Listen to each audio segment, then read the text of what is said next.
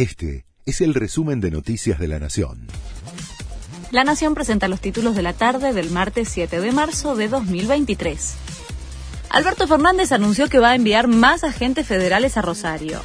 El presidente dio un mensaje ante la escalada de violencia narco, en donde reconoció que las fuerzas presentes en la ciudad son insuficientes para afrontar la solución del problema.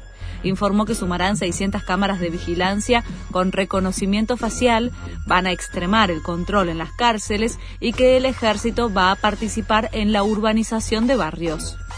Rodríguez Larreta anunció que quita un impuesto el jefe de gobierno porteño va a enviar a la legislatura un proyecto para derogar la ley del impuesto a las tarjetas de crédito. Esa tasa se había implementado a fines de 2020 cuando el gobierno nacional recortó fondos de coparticipación a la ciudad. Hasta hoy, todos los titulares de tarjetas de crédito porteños pagan el 1,2% de sus consumos a la ciudad.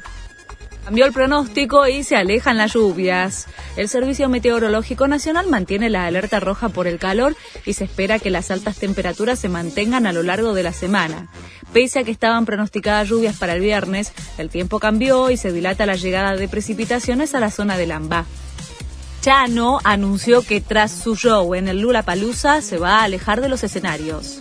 El cantante confirmó sus presentaciones para el 10 y 11 en el Estadio Atenas de La Plata serán fechas especiales, ya que volverá a reencontrarse con su público tras su reciente internación.